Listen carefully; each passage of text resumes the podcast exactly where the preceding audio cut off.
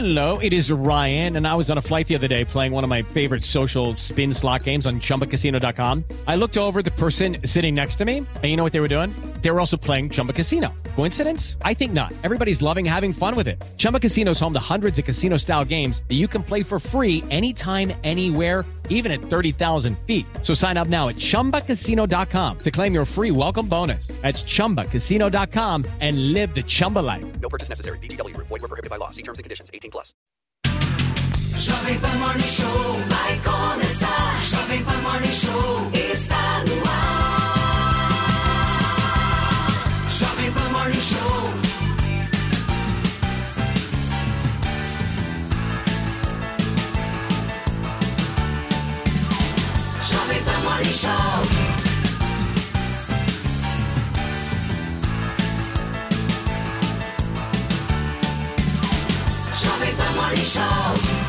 Fala, minha excelência, bom dia, hein? Uma ótima quarta-feira para vocês que estão nos acompanhando. Eu já vou trazer aqui para começar o programa novas informações sobre o acidente que aconteceu ontem à noite e envolveu o cantor sertanejo Zé Neto, da dupla Zé Neto e Cristiano. Olha só, gente, nesse momento ele está passando por novos exames depois desse acidente que ele acabou sofrendo. De acordo com a assessoria do sertanejo, que faz dupla com o Cristiano, só depois que os resultados saírem será possível dar uma atualização mais detalhada do seu estado de saúde nesse momento. A informação que a gente tem é que ele quebrou três costelas.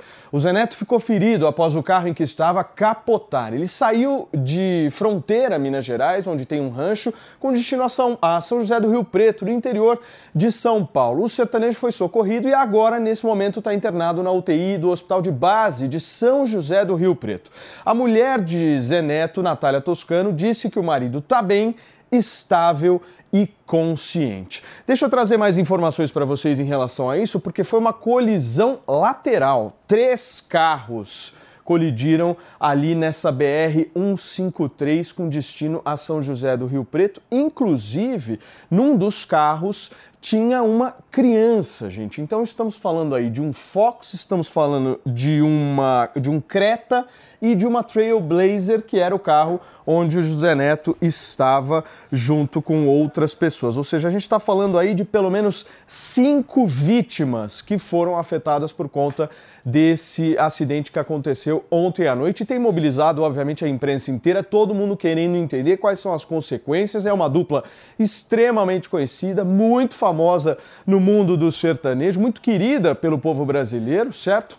Alguns petistas talvez não gostam muito dele, certo, meu querido Mano Ferreira, conhecendo um pouco do histórico político, mas, gente, acidente a gente tem que se mobilizar e entender e mandar energia positiva para ele, certo? Bom dia, Paulinho. Com certeza, não existe questão política quando se trata de saúde, quando se trata é, de um acidente como esse. É sempre lamentável e a gente tem que torcer pela pronta recuperação de todos os envolvidos. Né? É isso aí. Turma, vamos direto para a coletiva da Confederação da Agricultura e Pecuária aqui do país, que está divulgando nesse momento o balanço do agro em 2023. Como é que foi o agro e principalmente as perspectivas para 2024? Você acompanha aqui na Jovem Pan. 50% a 80% nessas cadeias.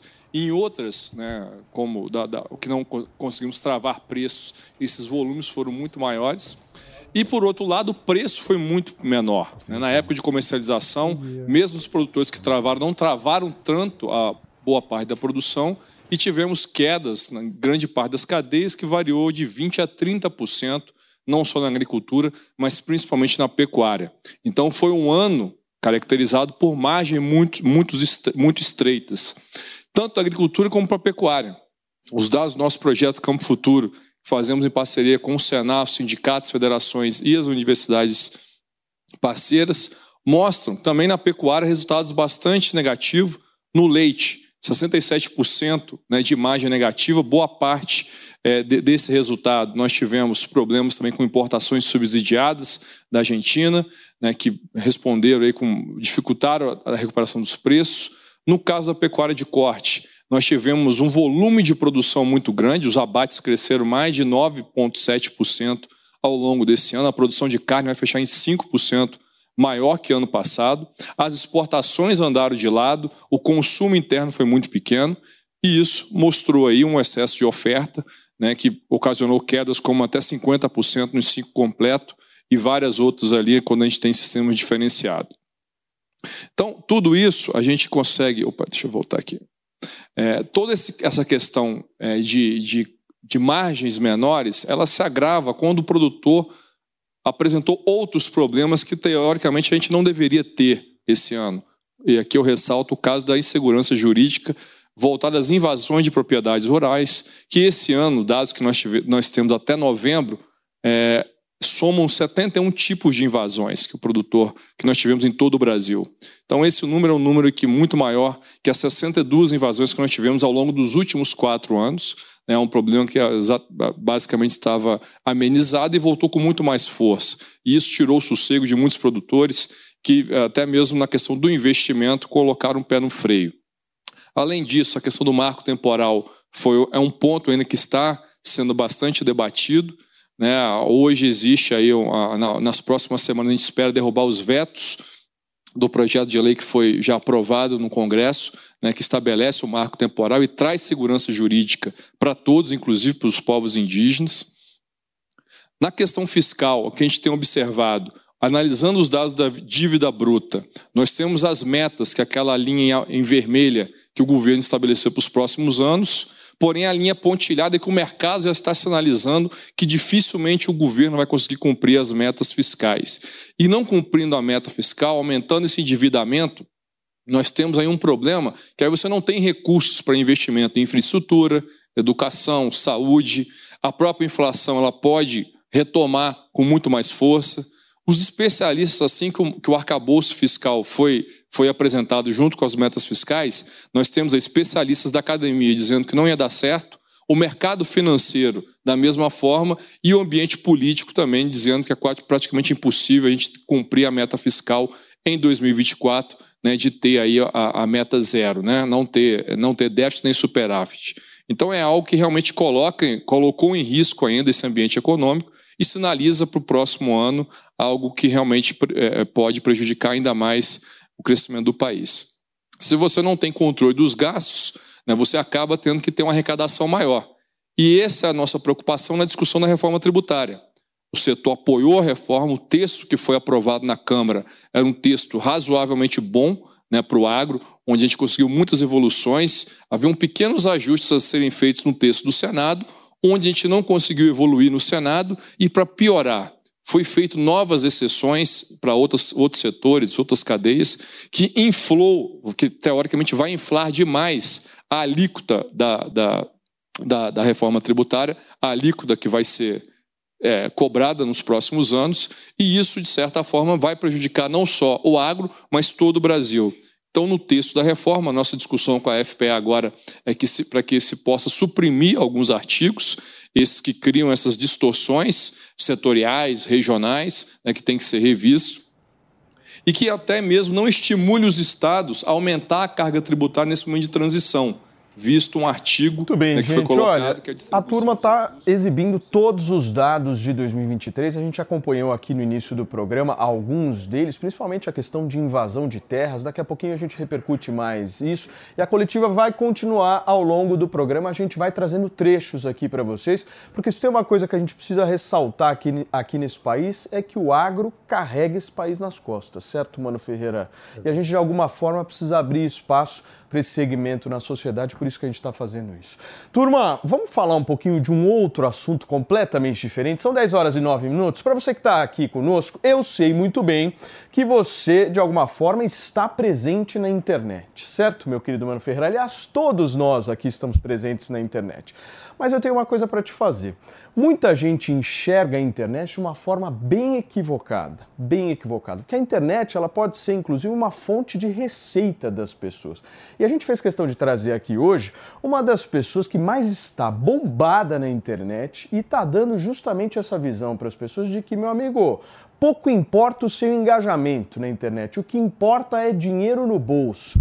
Eu queria apresentar para vocês nada mais nada menos do que uma moça de 27 anos de idade, multimilionária que vende seu conhecimento pela internet. O nome dela, vocês sabem, vocês conhecem, Bettina Rudolph. Tudo bem, querida? Bem-vinda. Tudo bem. Tá funcionando aqui? Eu acho que sim. A nossa produção pode me falar sim, perfeitamente. Muito bom dia, tudo ótimo. Tudo bem, Bettina? Um grande prazer estar aqui para falar sobre um assunto que eu sou tão entusiasta, Não, vamos gosto falar tanto. sobre tudo. A Bettina quer falar de agro, mano. Eu não quero. não vou me meter a falar de coisas que eu não sei, não. Não Escuta, mas caio essa mais história nessa. da internet é muito verdade, né? Como é que você está vendo aí esse 2024, principalmente para quem quer produzir conteúdo na internet? Eu acho que não só 2024, né? A, a pandemia trouxe um avalanche de pessoas para a internet. É, a internet é um, um grande. Tava conversando ali no camarim, né? É um mundo, na verdade. Eu hoje ganho dinheiro na internet é, no mundo do infoproduto, né? Mas tem, assim, a cada dia que passa, eu que sou entusiasta da internet, eu me surpreendo com conhecer alguma nova oportunidade de ganhar dinheiro por aqui, me surpreendo com histórias de gente que está fazendo assim realmente muita grana. Eu acho que não é a grana pela grana, é muito mais pela liberdade. Então, você poder trabalhar de casa, você poder começar com pouquíssimas barreiras, né? É, é muito acessível e está democratizando cada vez mais as oportunidades de Bettina, qualquer um enriquecer. Tem muito picareta também, né? Ah, tem. Em qualquer lugar, né? A internet, ela potencializa o seu resultado. Então, as pessoas que estão ali genuinamente querendo levantar uma bandeira bacana, fazendo um trabalho genuíno, elas vão ganhar muito mais dinheiro na internet do que fora dela. Agora, os picaretas, assim como também ganham dinheiro fora da internet, ali eles é, explodem. Né? Ela, ela é um potencializador de resultados. Depois eu quero que você analise o perfil de todos aqui para saber onde Bora, nós estamos bora. errando, Felipe Monteiro. Porque é o Bora. seguinte, a gente não O decolou, Felipe meu erra no conteúdo, né? Claro. Eu só, Como é que perco dinheiro, faz? eu só perco dinheiro com a internet. Na verdade, eu só perco dinheiro com tudo. né? É impressionante, né? Você tem Então, dinheiro, né? É, outro nível. Calma, calma, a gente vai conversar, a gente vai conversar. É impressionante, é impressionante. Agora, Betina, uma pergunta que eu tenho para você é o seguinte, né? Eu acho que tudo bem que a internet é um catalisador de várias coisas, né? Inclusive, o número de pessoas que é, iniciam um relacionamento na internet aumentaram significativamente. Mas, ao mesmo tempo, você vê... Vê logo os interesses É, do não. Né? Não, não, Prioridades. mas, mas você vê, relacionamento. mas você vê, por outro lado, né, que isso também faz com que as pessoas se sintam mais sozinhas também, né? Tem menos interações sociais porque as pessoas ficam atrás do computador, atrás do celular. Tudo no mundo hoje em dia é tela. Você não acha, por exemplo, que a internet também, redes sociais, acaba prejudicando a sociedade como um todo também? Com certeza. Eu acho que, como tudo na vida, existe o lado bom e o lado ruim. Me assusta bastante ver principalmente os jovens que hoje não interagem, não sabem mais conversar. É, eu, assim, é, é muito triste pensar na projeção, né? Olhar é, 5, 10 anos direto na tela, no TikTok, é aquele arrasta para cima, aquela dose de dopamina aceleradíssima, né? Eu fico imaginando onde isso vai chegar, com os jovens já desde cedo tendo ansiedade, insônia. É, sim, existe esse lado. Por outro lado, existe muita coisa maravilhosa. Então, eu hoje, trabalhando com a internet e vendo a transformação que o trabalho de pessoas que levam bandeiras genuínas traz, eu opto por olhar pra, muito mais para essa parte. Então, acho que tudo que a gente foca expande, né? Se eu quiser olhar só para as coisas ruins, eu não vou fazer várias coisas na vida. Eu não vou buscar, né? Eu não vou me expor em nenhum momento. Agora, se eu escolho olhar para a oportunidade de enriquecimento com liberdade, com é, assim, o que, que a internet trouxe, né? Que eu acho de mais maravilhoso. A gente vem de uma geração, nossos pais, nossos avós, em que você nascia, você era instruído a estudar muito, entrar numa boa faculdade. De preferência, se você quisesse enriquecer, você deveria seguir uma profissão tradicional, então ser médico, ser advogado ou empreender e pagar o preço desses caminhos, que era trabalhar muito, sair cedo de casa, chegar tarde em casa. Muitas vezes essas pessoas que queriam enriquecer tinham que abdicar de estar presente na família. É, eram escolhas com preços altos e pou- poucos caminhos. É, Era menos opção de enriquecimento. Era uma receita meio padrão, né? Exato, era um caminho padrão com muitas limitações, pouco, pouca oportunidade de escala E tinha e muito maior, preço a se tinha pagar. uma maior valorização do currículo. Sim, nessa exatamente. Ah, é. Agora, a gente está vivendo um momento em que essa coisa de ganhar dinheiro da forma tradicional, tendo que ter uma profissão tradicional, um excelente currículo, ter feito uma excelente faculdade, caiu por terra. E eu não digo nem só do meu exemplo, porque a minha história, ela também. é, assim, eu nunca fui uma boa aluna, eu não fiz uma excelente faculdade, é, eu nunca tive um bom currículo.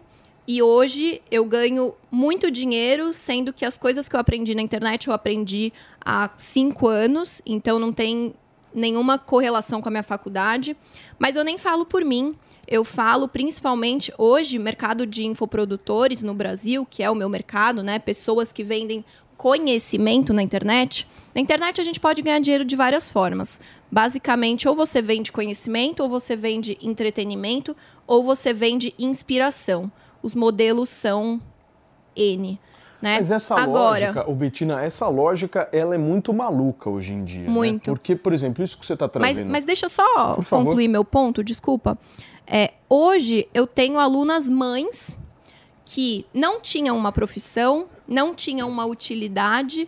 É, se não fosse a internet, elas simplesmente passariam um dia em casa cuidando dos filhos.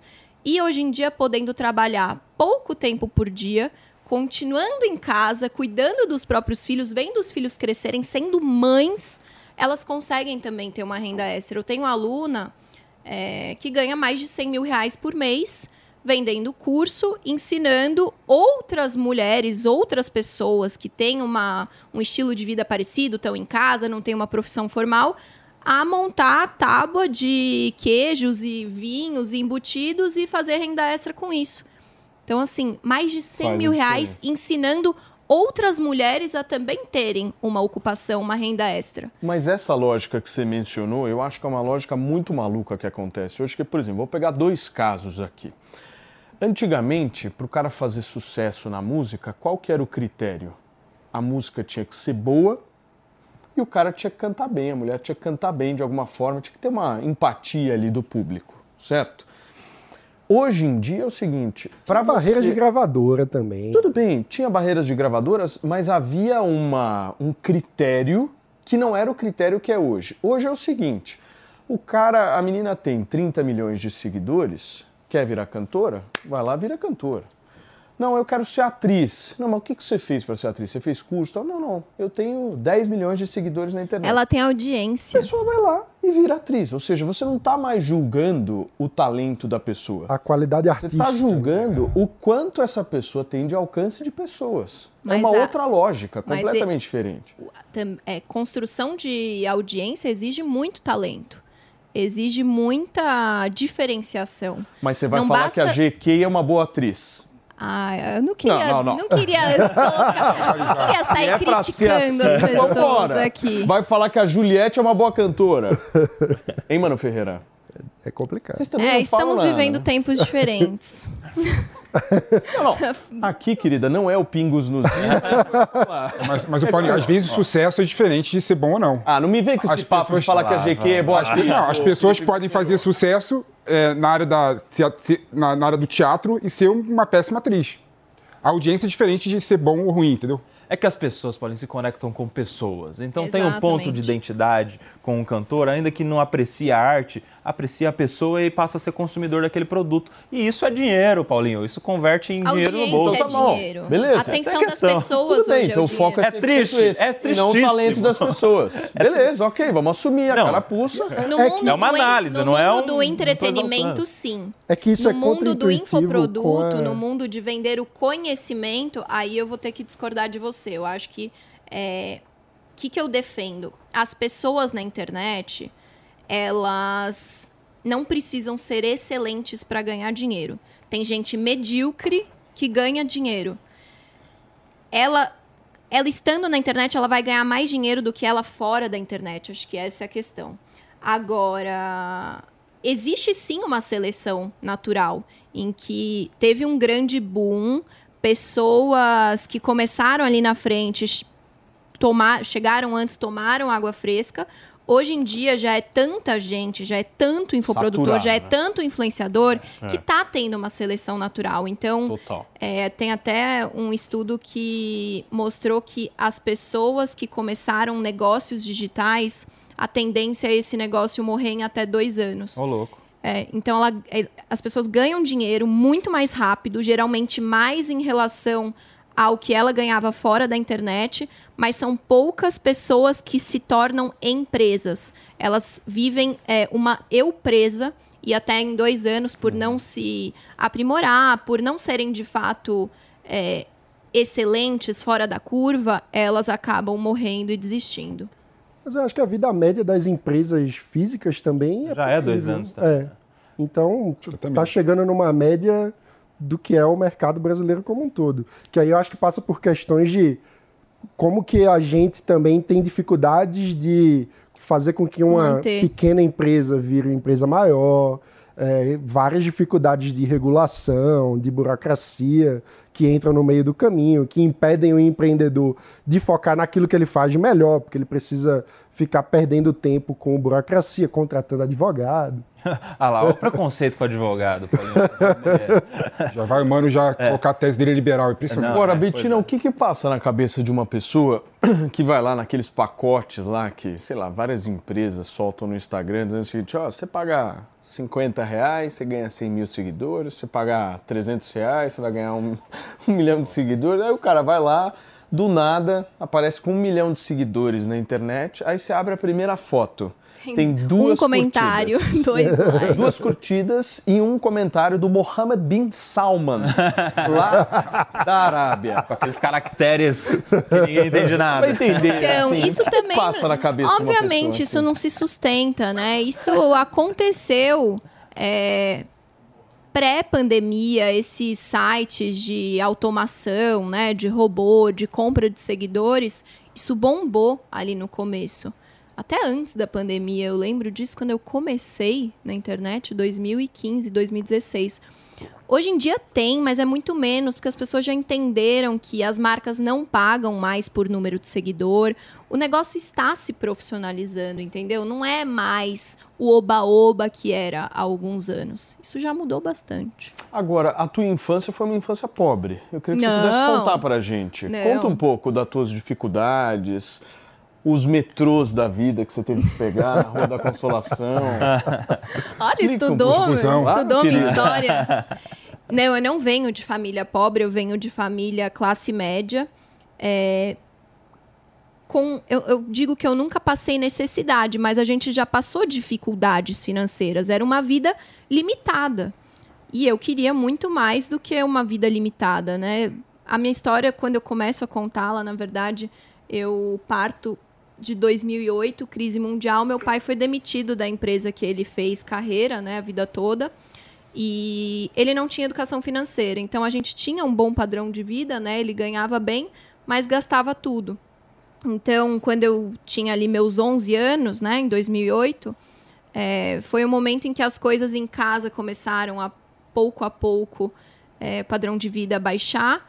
E de 2008 até 2012 foi isso acontecendo, até que em 2012 a gente teve que sair de São Paulo, que era onde eu tinha nascido, crescido, e ir para Santa Catarina para o meu pai trabalhar na empresa da minha família. Então, assim, nunca, nunca posso dizer que eu nasci pobre, não é sobre isso. Mas é sobre uma vida limitada. Ali, com 14, 15 anos, quando eu tive que sair de São Paulo, onde eu era feliz, era um lugar que eu gostava, e mudar de estado por conta de uma questão financeira, eu entendi que dinheiro igual liberdade. E que o dinheiro é um excelente servo, mas é um péssimo patrão, né? Então foi ali que eu decidi que eu seria livre financeiramente. Foi ali que eu decidi Virou a chave. virou minha chave. Foi quando eu comecei a trabalhar. Então, eu nunca trabalhei para levar dinheiro para casa para meu pai colocar comida na mesa, longe disso. Mas eu comecei a trabalhar desde cedo para fazer o meu, para eu ser livre, para eu poder voltar a morar em São Paulo, para eu nunca passar por isso que meu pai teve que passar. E então comecei a trabalhar ali com 14, 15 anos. Eu dava aula de dança, eu era modelo, é, cheguei a panfletar, cheguei a fazer entrevista de rua, eu era recepcionista de evento, tudo que dava para fazer para juntar um dinheirinho eu, eu fazia. E foi em 2018 que eu consegui uma. E deu boom. Não, na verdade o boom, né, a história do meme foi 2019. Inclusive, Foi um eu cheguei a vir no até, né? Morning Show. Um, um- acho que o maior cancelamento da história do mercado financeiro brasileiro, né? Eu fui parar em prime- primeiro lugar do Trending Topics do Twitter, segundo lugar no Brasil, segundo lugar mundial, fui processada pelo Eita. Ministério Público, Conar, Procon, tudo isso. Mas enfim, em 2018 eu consegui uma oportunidade, eu recebi uma, recebi não, né? Eu busquei por uma oportunidade para voltar a morar em São Paulo e naquele momento no mercado financeiro, né? E caí de paraquedas numa empresa que tinha já o modelo de marketing digital.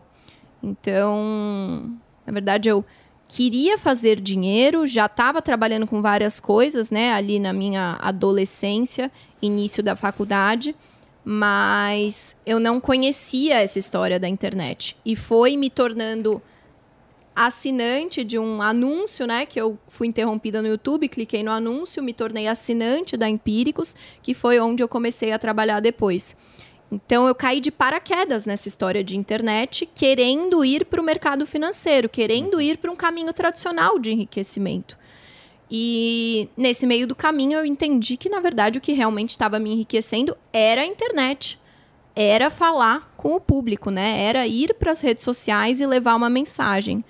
E foi assim que eu também, depois de quatro anos, decidi sair e fundar a minha própria empresa, que é uma escola de marketing digital. Ô Betinho, mas você converteu muito bem a, a polêmica toda em seu benefício, né? Você soube fazer essa leitura para utilizar. Porque certamente se você tivesse começado do zero sem aquele boom do meme e tal, talvez os resultados hoje ser- seriam outros. Então, eu não gosto dessa, dessa brincadeira de ser, né? Ah, Aham. se isso não tivesse acontecido. É, hoje tem muita gente muito boa, ganhando muito E dinheiro. começou do zero. Sendo zero, que, zero. exatamente, meus alunos é, começam do absoluto zero. A, a minha história é marcada por um episódio em que eu saio dos é, 10 mil seguidores e eu vou para os 300.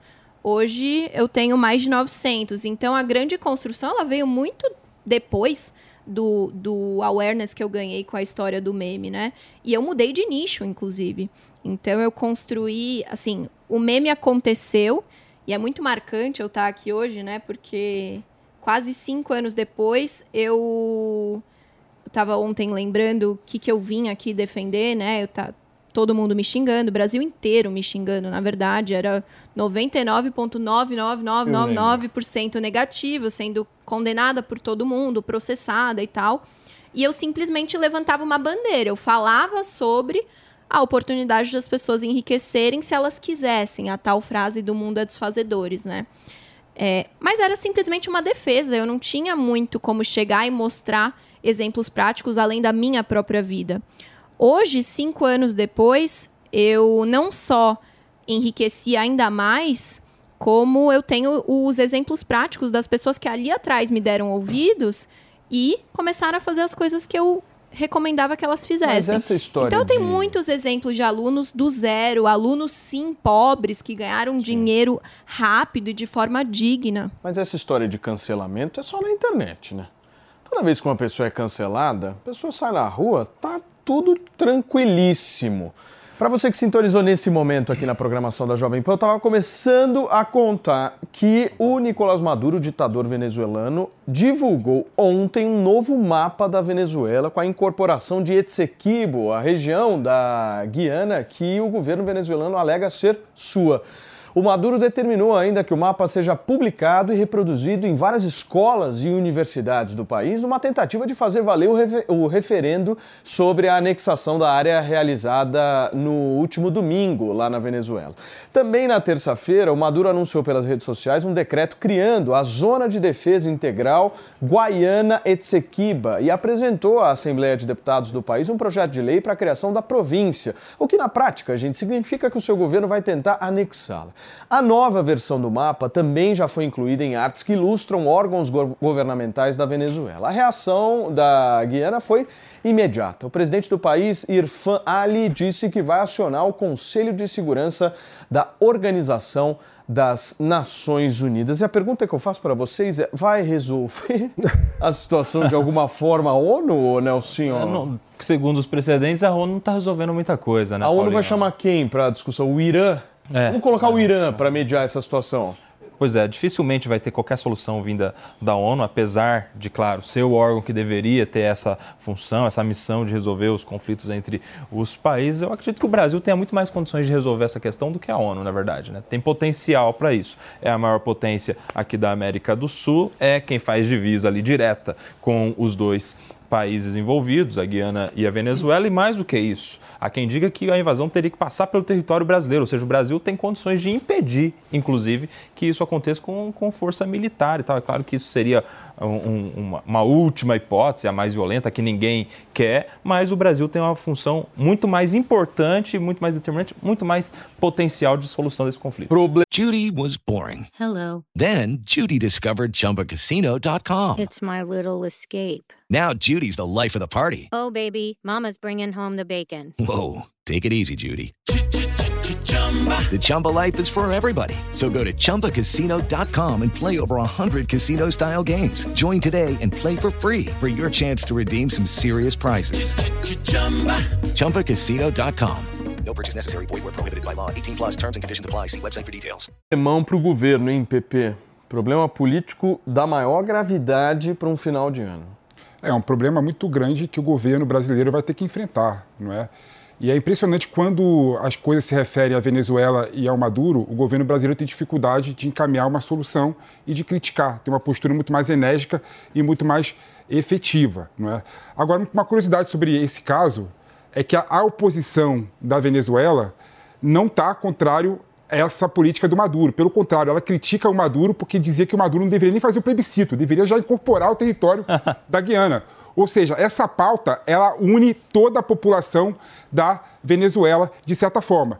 Agora, eu não sou um cético como o Nelsinho e o Paulinho é não, né? Na minha posição, na essa ONU. solução, essa solução tem que passar sim pela ONU, tem que passar sim por uma discussão profunda em órgãos multilaterais, inclusive voltar a se falar numa grande arbitragem internacional para resolver a situação. Pepe, posso te falar uma coisa? Já passou da hora das democracias ocidentais se unirem, formarem um bloco novo e falar: meu, a gente defende isso daqui, vamos seguir em frente, é com a gente. Essa história de ficar dependendo de ONU, ONU, ONU, os caras não resolveram nada. como? A arbitragem já Nada. teve. Nada. Teve e foi conclusiva.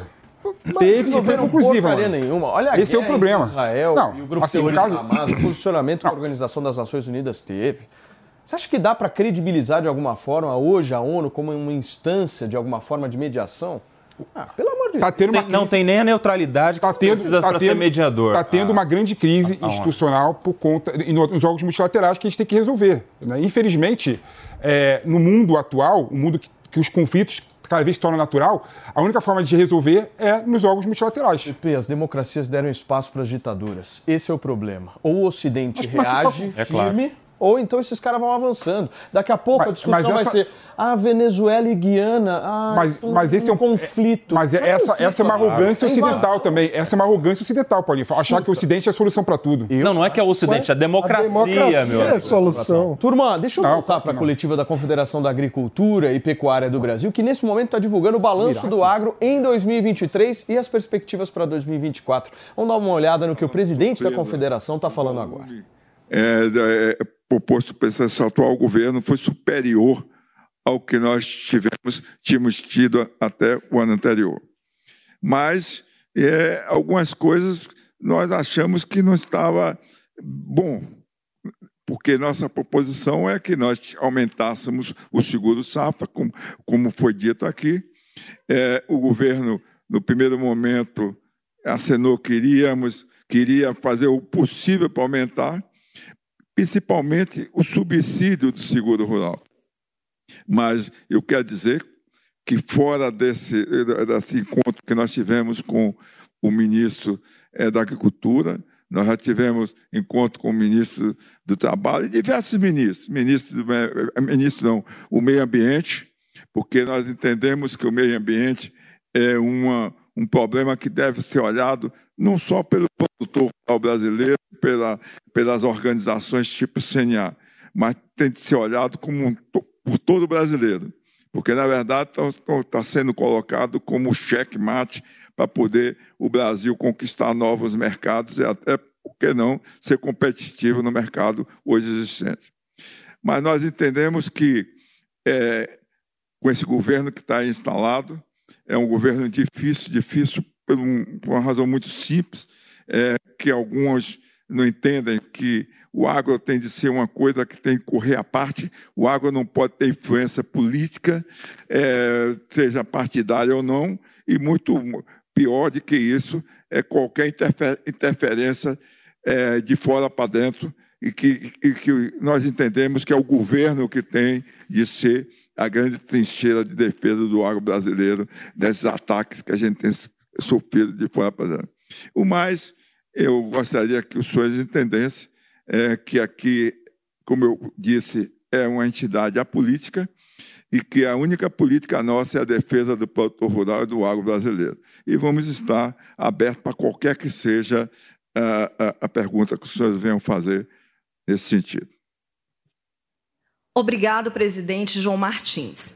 Teremos agora um momento para as perguntas dos jornalistas que estão acompanhando a nossa coletiva. Peço que liguem o microfone antes da pergunta e que todos se identifiquem com nome, veículo e para quem vai a pergunta. Eu começo com a jornalista Isadora Duarte, da agência Muito Estado. bem, gente. A gente acompanhou um pouco da fala do presidente da CNA, o João Martins, relatando todas as ações do agro em 2023 e as perspectivas, números impressionantes que eles trouxeram aqui para a gente. Me chamou muito a atenção, inclusive, o aumento da invasão de terra no Brasil, né? De um ano para o outro, um aumento 11 vezes superior, né? Por que será, né, Paulinho?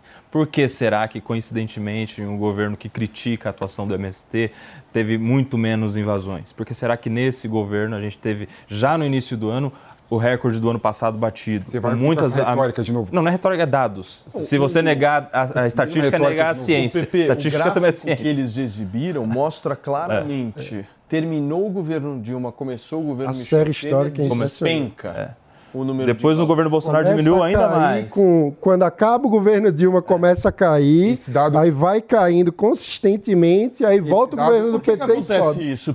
Não, isso- o dado, o, dado, o dado por si só não significa absolutamente nada. Ah, não. Eu quero saber, eu quero saber, eu Os quero dados saber. não significam nada. Eu quero saber, por exemplo, os dados por si só não significam nada. Significa que teve mais ou menos Mas invasão. eu não sei, eu não É o sei, que por exemplo. Estão dizendo. Por exemplo, se tiver uma invasão em terras produtivas no governo Bolsonaro, é muito pior do que 10 invasões de terras improdutivas no gogoverno Lula, Ah, por exemplo. que- que Então, o dado absoluto só não significa nada. Não significa nada. Então deixa registrado aqui. Dados não significam Dados absolutos. frase de Felipe Monteiro, certo? É que nesse caso não é só o dado em si só, Pepe. Tem todo o contexto que a gente sabe. Não, tem o uma MST, narrativa. O MST gosta do governo que está aí. O governo que está aí gosta do MST. Tem nada a ver uma coisa o com a outra, Nelson. Tem, é claro que Tem nada a ver uma coisa Não dá com a para outra. negar. Isso A questão- é fato público e notório. Não A questão, a, questão, a questão não é proximidade do governo com o MST.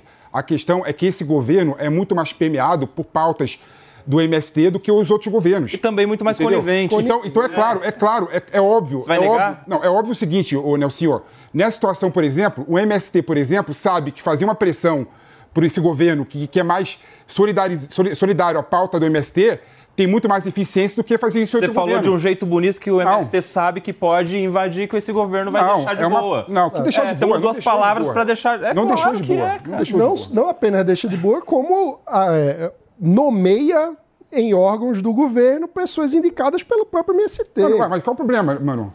Ué, Numa você democracia, tá premiando. Numa democracia, uma Você associação. está premiando Isso é coação, uma Isso é atitude chantagem. antidemocrática. Não, desculpa, Isso é desculpa. chantagem. Numa, numa Uma democracia, inva- eu não quando- posso indicar uma pessoa do MST para o órgão de governo? Pode, você só não pode Uma invadir uma fazenda Como até, que o cara, resultado até que o cara uma invasão. Mas quem disse que é fazenda? É, é isso que que é aconteceu. Eles, fazenda? eles invadem as terras A para pressionar que o tá governo a nomear quem eles querem. Ou seja, isso é chantagem. Invadiram Nítida, propriedade clara. Chantagem, extorsão, a com coação. Você está fazendo uma relação de uma coisa com a outra que pode não existir. Imagina. Dados não servem pra nada. Ah, de forma Eu absoluta. vou dormir com esta hoje, Mano Ferreira. Você é negacionista. Turma, olha só, gente, a rotina de violência em Copacabana nas últimas semanas motivou o reaparecimento de grupos justiceiros no bairro, como já visto inclusive em 2015. Por grupos de WhatsApp, eles se dividem em grupos para caçar, como eles mesmos definem, quem rouba na região. Abre aspas, eu vou partir assim com um soco inglês, quebrar osso do cara, deixar eles pior do que eles deixaram o coroa disse um dos integrantes do grupo União dos Crias. Sem nota, a Polícia Civil informou que tomou conhecimento da situação e disse que diligências estão em andamento para identificar os envolvidos e esclarecer os fatos. Fazer justiças justiça, perdão, com as próprias mãos é um crime previsto no Código Penal Brasileiro. Isso daí é simplesmente consequência, né? De algo muito pior que acontece no Rio de Janeiro. O verdadeiro descaso do setor público em relação à área da segurança pública, Mano Ferreira. Exatamente. E a gente não pode se iludir achando que esse tipo de iniciativa é solução para alguma coisa. As milícias começaram com uma narrativa parecida, dizendo que iam fazer justiça com as próprias mãos. O que acontece? Quando um grupo acha que representa a própria justiça, que está acima da lei, que pode julgar e executar as penas, rapidamente ele se converte num grupo de poder também, num grupo que acaba sendo pervertido pelo poder, e acaba utilizando, portanto, a violência como uma forma de conquista de poder, de dinheiro e de território, que no fim das contas é, é o que tem acontecido no Rio de Janeiro. Né? O, a- o poder público perdeu a capacidade de gerir os territórios. Então a gente tem disputas territoriais entre facções e, e esse tipo de situação é uma baderna que acaba levando a, a uma situação que a gente vive praticamente uma guerra civil não declarada com a, a população civil sendo a vítima.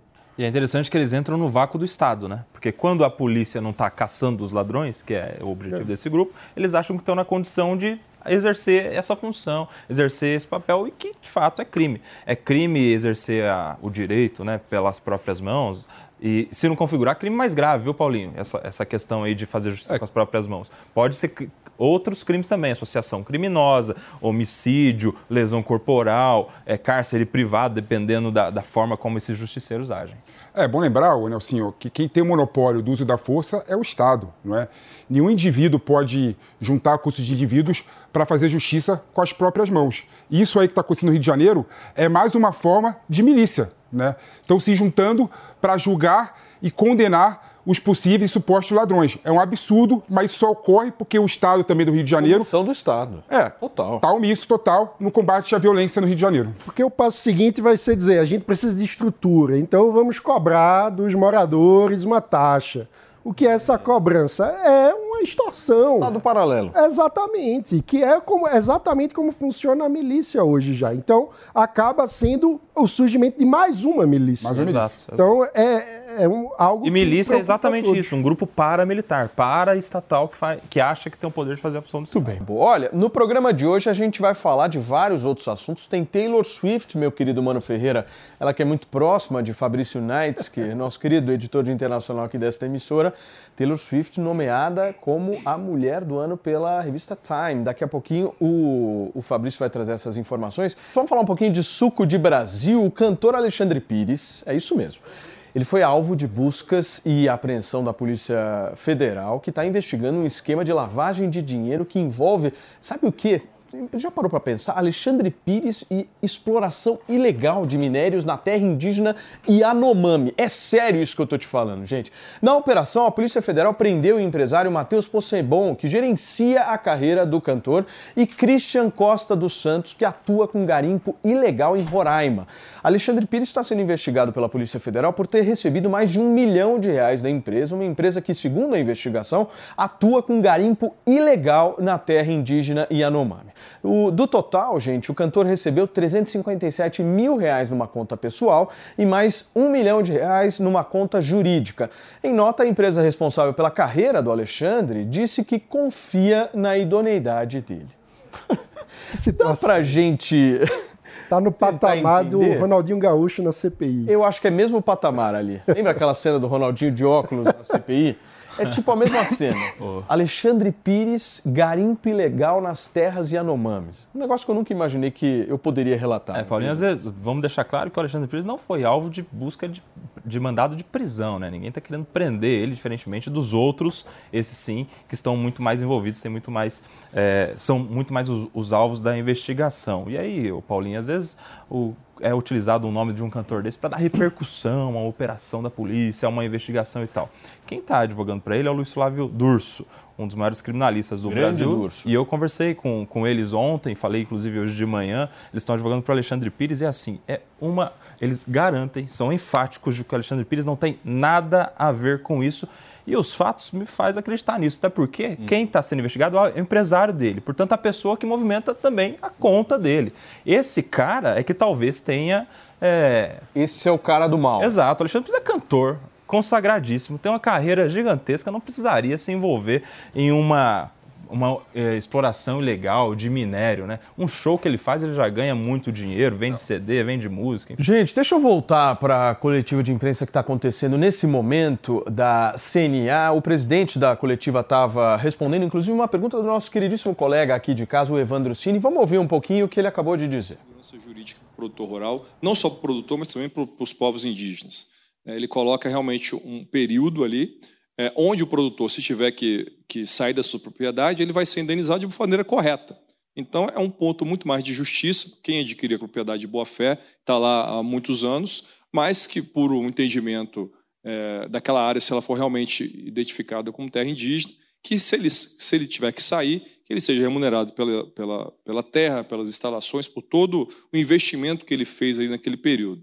Então, é algo que a gente visa trazer segurança jurídica e um direito de, de, de, de justiça para os dois lados, tanto para os povos indígenas como também para o produtor rural. né? Com o marco temporal, a gente não, não cessa a questão de demarcação do Brasil, a gente só cria critérios que vão permitir que a gente consiga, o produtor tenha mais segurança de fazer os investimentos deles. E como é que isso, como você colocou, como é que isso impacta hoje na- nessas decisões? Então, com a decisão do Supremo, nós tivemos aí um, um acirramento de alguns conflitos fundiários eh, que nós tínhamos no, no campo, e isso tem prejudicado o próprio produtor eh, de seguir investindo, né, de seguir produzindo, porque ele não sabe se a qualquer momento ele vai perder aquela terra pelo critério que tem. Então, o projeto de lei ele vem no momento importante. Eh, a gente espera agora, nas próximas semanas, derrubar os vetos que foram apontados eh, pelo presidente, até porque para que a gente tenha realmente o que era o entendimento da Constituição, né, que nós temos a data de corte até 88, para que você tenha algo claro e factível para toda a sociedade, não só para o rural, visto que isso afeta também né, a socie- a sociedade urbana como um todo. O que o, o Bruno falou, a CNA defende o marco temporal. Por uma razão muito simples, porque é uma coisa que está na Bem, gente, a gente ouviu mais um trecho aí. O Evandro perguntou justamente essa questão do marco temporal das terras indígenas que está sendo discutido, principalmente depois de alguns vetos do presidente. Certo, meu querido Mano Ferreira? Ponto importante esse que tem foi que lá. ser resolvida lá, com velocidade. Né? Exato. Gente, vamos girar o assunto por aqui, porque a revista Time divulgou há pouco a capa com a pessoa do ano de 2023 e a escolhida. Quem foi, Fabrício Nightscam? Não podia ser outra, né? Você tá feliz, Pô, né? claro que Você gosta. Coloquei minha roupa mais fina para trazer essa notícia aqui. Quem nos acompanha com imagens está vendo um belíssimo terno azul. Taylor Swift, claro que sim, pessoa do ano, eleita pela revista Time. Divulgação veio agora há pouco pelas redes sociais da revista, que todo ano traz essa, essa escolha de pessoa do Fabrício ano. fez parte do júri. Ah, olha, vou te falar, eles devem ter visto aqui o Morning Show, devem ter visto Claro. o que eu falo sobre ela, porque não é pouca coisa não. A mulher é um fenômeno, né, Paulo? A verdade é essa. A turnê da The Eras Tour, que está movimentando os Estados Unidos, passou aqui pelo Brasil, a gente lembra muito bem. Ano que vem vai para Europa, tem mais datas lá na América do Norte. Mas o que a revista Time destacou não foi apenas a questão musical, porque nisso ela é realmente assim insuperável, os números estão aí para mostrar. Mas a capacidade de Taylor Swift, e aí palavras da revista Time, não, não sou eu que estou falando aqui de influenciar a população. Vou abrir aspas aqui para um trecho da reportagem da Time. Diz o seguinte: em um mundo dividido, onde tantas instituições estão falhando, Taylor Swift encontrou uma forma de transcender fronteiras e ser uma fonte de luz. Ninguém no planeta consegue movimentar pessoas tão, tantas pessoas tão bem. É um fato consumado. Taylor Swift é um é o maior fenômeno da atualidade quando se fala da indústria musical. Ela é a indústria da música, como os fãs gostam de dizer. Tudo que ela fala repercute, tudo que ela diz os fãs tomam como verdade. É uma coisa assim insuperável. E aí a gente lembra para falar da importância da revista Time, né, dessa eleição. Os outros eleitos nos últimos anos, ano passado foi Volodymyr Zelensky. A gente teve também Donald Trump em 2020, é, perdão, Joe Biden em 2020 e Donald Trump em 2016. Sim. Ou seja, o presidente dos Estados Unidos costuma ser eleito a pessoa dona da revista Time e hoje a escolha por Taylor Swift, ninguém mais, ninguém menos do que ela que fala. Um... por esse gato na foto. Ela gosta muito de gato, viu, o, o, mano? Ela tem vários gatos de estimação. O perfil é bem completo, viu? Ela falou sobre o novo relacionamento dela com Travis Kelsey, que é jogador de futebol americano do, do Kansas City Chiefs. Falou sobre a carreira, falou sobre absolutamente tudo. Já sofreu tudo. muito com John Mayer, né, meu querido? Exatamente, já passou na mão de muito homem ruim, viu? Vou te contar. Fala assim, né? Olha, não, o John Mayer... Ó, o, o, não o Jake Gyllenhaal, os, os fãs vão me defender aqui, a história vai falar. Mas Jake Gyllenhaal e Taylor Swift não dá certo. E agora o Joe Allen, que foi o último Hum, aí vem coisa, hein? Olha só. Tô por dentro, tô por dentro do assunto. Tá? Tô por dentro. Aqui também é com. Maior especialista em Taylor Swift. Primeira não, artista viva. Não ganha da minha irmã, não é possível. Primeira artista viva a emplacar cinco álbuns simultâneos no top 10 da Billboard. Não é pra Impressionante. Um. Não, é, não é pra qualquer um. Gente, obrigado, Fabrício. Um abração para você. Vou pedir imagens ao vivo aqui da faixa de Gaza. Por favor, Mari, coloca na tela aí para mim, porque novos bombardeios estão sendo registrados nesse exato momento. Para quem está nos acompanhando pela TV, está vendo que a gente nem consegue ver a imagem de tanta fumaça que acontece agora nesse momento. Vocês estão ouvindo esse barulho, ó? Ao vivo, direto da faixa de Gaza. Bombardeios intensos continuam na manhã desta quarta-feira por ali, nessa estratégia de Israel de tentar de alguma forma tomar o poder. Já estão conseguindo, né? O Hamas está muito mais enfraquecido do que estava há um mês, certo? Inclusive, uma imagem muito simbólica que foi divulgada. É nesta semana foi a implosão do Supremo lá do Hamas na faixa de Gaza. Vocês viram esse vídeo? Sim. Circulou Sim. muito na internet esse vídeo. E é impressionante mesmo. E aquilo tem um simbolismo político muito forte, justamente da tomada de poder ali, né, o senhor? Sim, é, é porque é uma imagem forte, o Paulinho, porque parece, poxa, Israel está destruindo as instituições que estão na faixa de Gaza, e na verdade aquele prédio era utilizado pelo grupo terrorista para fazer os seus julgamentos. Então, na verdade, não é que Israel está de, de, é, destruindo instituições, prédios importantes. Não, Israel está destruindo o grupo terrorista que se utiliza desses prédios. Então, é a, a intenção de Israel enfraquecer, asfixiar, diminuir o poderio do grupo terrorista cada vez mais, e isso passa necessariamente por destruir os seus prédios. Olha, nesse momento, só para vocês entenderem, a gente tem sirenes tocando em Israel, ali na região da faixa de Gaza, na região norte de Israel e também na cidade de Beersheba. Nesse momento, são essas três, é, três radares aí de sirenes que estão tocando na, no estado de Israel nesta quarta-feira. Agora lá são cerca de 4 horas da tarde, 4 horas e 11 minutos mas é impressionante o nível do bombardeio que acontece nesse momento ali e o barulho ensurdecedor por conta de todas essas explosões. E, Paulinho, tem um ponto interessante nessa fase do conflito e guerra Hamas e Israel, é que Israel agora está fazendo incursão terrestre na parte sul da faixa de Gaza. É bom lembrar que no começo da incursão terrestre, Israel pediu para a população civil que vivia no norte, onde era a maior concentração da população na faixa de Gaza, se deslocar para a região sul.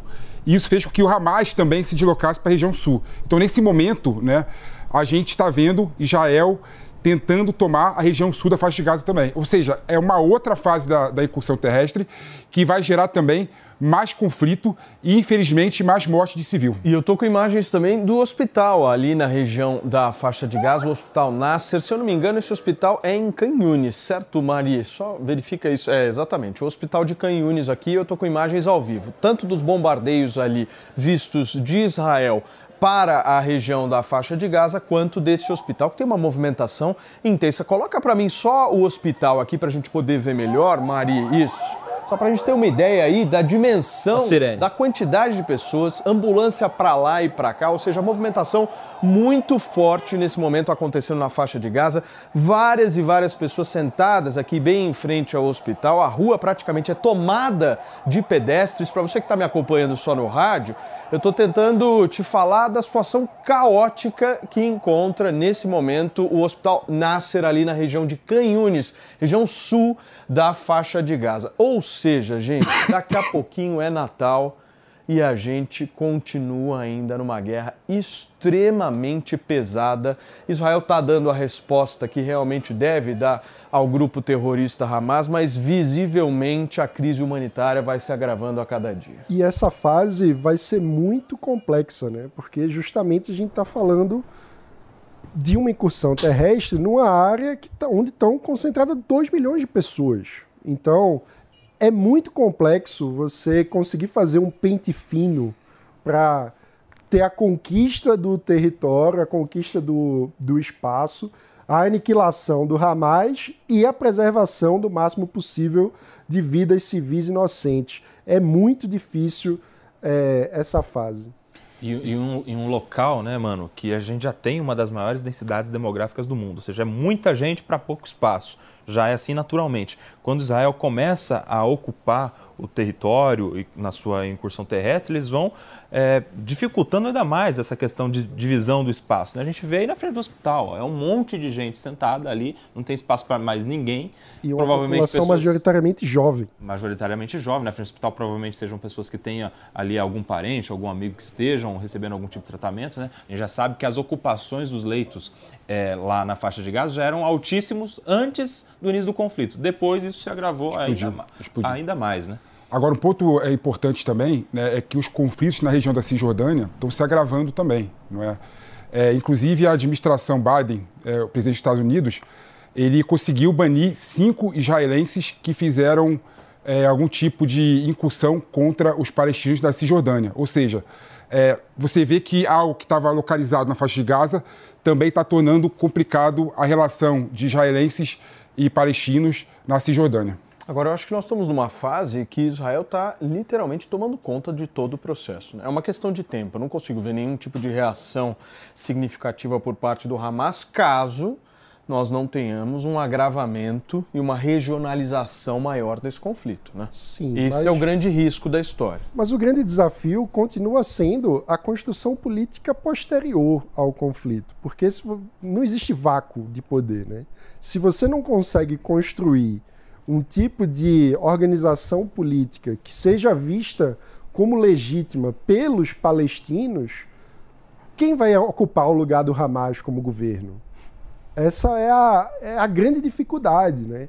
Você não tem como garantir que no lugar do Hamas não vai surgir um grupo ainda pior, ainda mais radical, se você não tiver uma construção política muito bem feita. Esse é o grande desafio. E combinado com os outros atores da região, né? Porque vai precisar de apoio também. Exato. Vai precisar agora, do Egito. reconstruir vai... o, é o problema maior. É, é, bom, já, é bom a gente lembrar que já tem dois objetivos com essa guerra. Primeiro, enfraquecer ou eliminar o Hamas.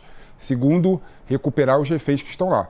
Mas, na minha opinião, Mano e Nelsinho e Paulinho, é, Israel não sabe o que fazer com a faixa de Gaza né, depois da guerra.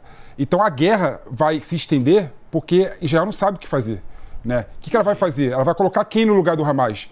Vai tomar qual, qual é a ideia? Mas como? Não, não vai. Inicialmente vai como? tomar conta. Não, não está claro. para perto outros é, grupos. Essa é uma fase, claro. né, Paulo? Mas é. tem, tem um dia seguinte que, claro, ou, ou vai para a autoridade palestina, que é ligada ao Fatah. E a autoridade palestina está tá enfraquecida. Né? A Cisjordânia, por exemplo, que a autoridade palestina governa, está mais enfraquecida do que antes. Que é uma percepção. E o Hamas está mais forte na Cisjordânia do que antes. população. A Eu tenho população dúvidas vê a autoridade Israel vai palestina entregar para a autoridade palestina. Tem a possibilidade também de entregar para a Liga Árabe da ONU, segundo alguns especialistas, que daí eles é que se resolveriam para quem dá o poder. Mas é um problema de soberania, né? Imagina, o povo da Palestina vai sofrer é, influência da Liga Árabe, que não tem nada a ver com a Palestina. né? É uma questão que não é Agora, Mas fácil. é um órgão solução. muito Vocês mais viram- neutro para intermediar a solução Vocês do que viram que propriamente Israel. Pepe. vocês viram que Israel começou hoje, quarta-feira, a bombear água do mar nos túneis, né? Ou seja, começou um processo ali naqueles túneis do Hamas inacreditável que a gente vai acompanhar nas próximas horas aqui na Jovem Pan. Gente, deixa eu dar um recado importante porque o final de ano chegou, as férias já estão batendo na sua porta, mas quando é que você vai tirar aquela tão sonhada viagem do papel? Eu sei que você quer viajar, meu amigo. Eu quero te contar que o lançamento, é, o novo lançamento da New Cursos é um curso perfeito para você que ama viajar e quer desbravar o mundo. Dá uma olhadinha nesse VT que a New preparou para você.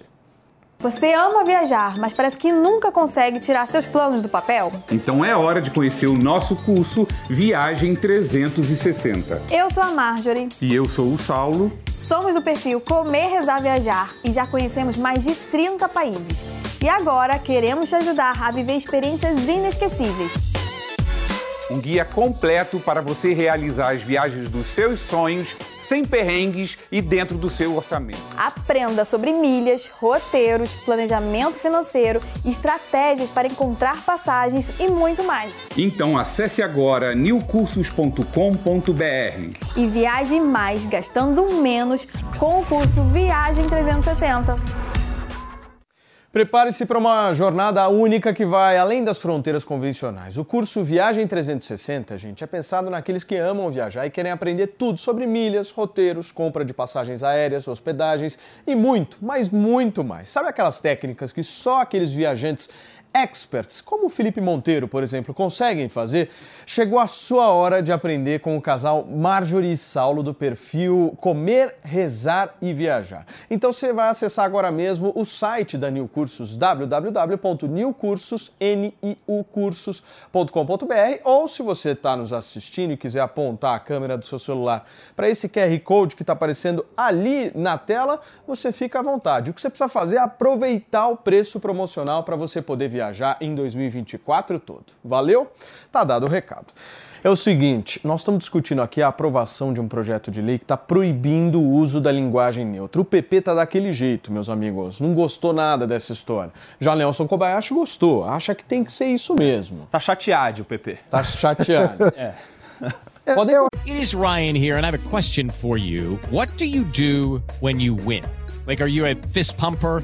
A woohooer, a hand clapper, a high fiver. I kind of like the high five, but if you want to hone in on those winning moves, check out Chumba Casino. At chumbacasino.com, choose from hundreds of social casino style games for your chance to redeem serious cash prizes. There are new game releases weekly, plus free daily bonuses. So don't wait. Start having the most fun ever at chumbacasino.com. No purchase necessary. VGW Group. Void were prohibited by law. See terms and conditions. 18 plus. Continuar, o PP. Não, é Fala, impressionante, Pepe, é fala, impressionante, Pepe. é impressionante como o- a forma que você coloca demonstra um certo preconceito De e um certo nenhum, cara. e, e uma certa e uma certa falta de noção do mundo contemporâneo. Você não consegue identificar se eu, por exemplo, sou binário, sou homem, sou mulher, me identifico como mulher, você não consegue me identificar. Se você, você gosta Como? de ser chamado de todes, Não, mas eu gosto então de chamar de sei, todo. pô, então não tem que te chamar Então- de todos. Não, mas e se, eu é- quiser isso ser é- chamado de é- toda? Isso é uma... a- E se eu quiser ser chamado de toda? todo direito seu. E se eu quiser ser chamado de ela? Seja chamado como você quiser. Eu só não, Então pronto. não acho que tem que impor a ninguém Você usar tá o pronome neutro, que é uma besteira na nossa linguagem. Mas proibir também é um Proibir que é absurdo. Eu não uso linguagem neutra, maninho. Eu não Proibir linguagem- porque é, porque é errado, Proibir. é equivocado Que errado com a regra da gramática, com a regra errado da língua É, portuguesa. eu acho que tem, questão. mas eu acho que tem uma Autoritário. visão simplista sobre o funcionamento da língua, porque a língua é viva. A língua ela se movimenta, ela tem variações linguísticas de todos os tipos, Mas isso não vem de regionais, cima pra- sociais. Mas isso não vem de cima para baixo. ô- Exato. Não, mas é uma Isso é uma construção. construção é uma construção social, Ou seja, E a cultural. não está deveria construindo ser- a linguagem Você neutra. só vai Ou saber seja, daqui a 50 anos. Não deveria ser o Congresso. Daqui a passeada no 100 anos, Gina. Dá uma passeada no interior. Você vai ter- você- você vai- Você chega lá fal- falando todos, o cara vai achar que você, Você, tá louco. hoje em dia, sim. E daqui a 50 anos? A língua é viva, como bem Então disse o Mano. espera os 50 anos para começar Então, a mas se a você proibir- da Câmara, a proibição da Câmara, ela só visa é, evitar daqui a pouco uma imposição da linguagem neutra. Não, isso é, só absurdo. essa a, a- a- a proibição, a proibição da Câmara não vai ajudar em nada não ter linguagem neutra. Mas peraí. Vai ajudar em nada. Peraí, peraí, peraí. Você, você e o Mano estão muito, muito soltos nessa situação. Sentindo vocês um pouco. Vocês gostam de uma roda Soltos. liberal. Eu entendo, eu entendo a visão de vocês. Mas eu quero entender o seguinte: se você deixa o negócio muito solto, você não tem uma ordem, certo? E você tem sim uma questão. E você tem sim uma questão que Você a língua portuguesa. Mas a língua portuguesa ela tem um começo, meio e fim, ela tem uma lógica. Por exemplo, quando você chama alguém, por exemplo, de todos e inclui a questão masculina, é porque está correto incluir todos na questão masculina, certo? Isso foi construído pela língua portuguesa no decorrer de muitos anos. Quando, por exemplo, você deixa de usar o todos e passa a usar o todes, quem disse que é correto usar o todes? Não, Paulinho, Tem- é- alguém, alguém precisa dizer, olha, isso daqui está de acordo com a gramática Mas é- portuguesa. existe o aqui não Vaticano está da língua. Mas existe Não um é? decreto Claro que que existe. regulamenta a linguagem oficial do país. existe uma que questão é... seguinte, é, esse é o Vocês problema. estão querendo liberar geral. Vocês são Cada muito, um fala vocês de um muito, jeito. Vocês são muito binários. Vocês acham que só tem duas, dois tipos de gênero no mundo: o masculino e o feminino. Ninguém tá falando disso. Existem vários outros. Ô, Pepe, quando você se olha no espelho, você vê o quê? Eu vejo uma pessoa. Vai chorar. Filósofo. Foi profunda essa. Faz parte, faz parte. Mano Ferreira, que mais, hein, meu amigo? Ó, tá- daqui a pouquinho tá chegando o pilhado aqui, especialista em linguagem neutra. hein? O pilhado me falou que ele é a favor de linguagem neutra, por exemplo.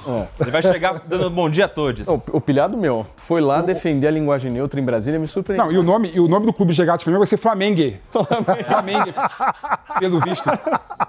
Gente, olha só, nesta quarta-feira, trazer uma informação importante aqui para vocês. Nesta quarta-feira, os relatores das indicações de Flávio Dino ao Supremo e Paulo Gonet à PGR iniciarão a leitura dos pareceres na Comissão de Constituição e Justiça do Senado Federal. Quem traz detalhes dessa história é a Yasmin Costa, direto do Congresso. Fala, minha amiga.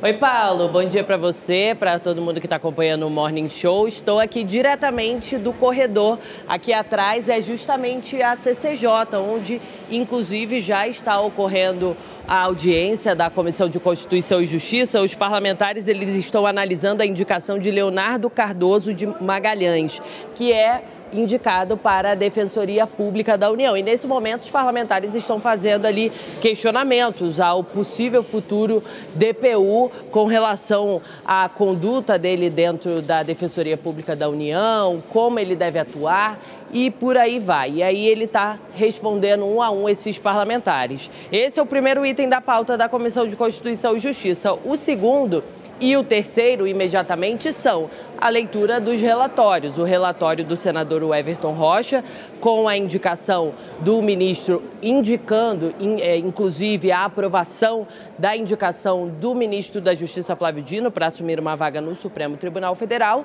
e também o relatório do senador Jacques Wagner, que trata da questão da indicação de Paulo Gonet a Procurador-Geral da República. Inclusive, Paulo Gonet passou há pouco aqui aceleradíssimo, fazendo aquela caminhada tradicional, aquele tradicional beija-mãos. Ele está aqui dentro do Congresso Nacional, Paulo Gonet, fazendo essa tradicional batida nas portas para tentar angariar votos e conseguir a aprovação dele para ser o PGR.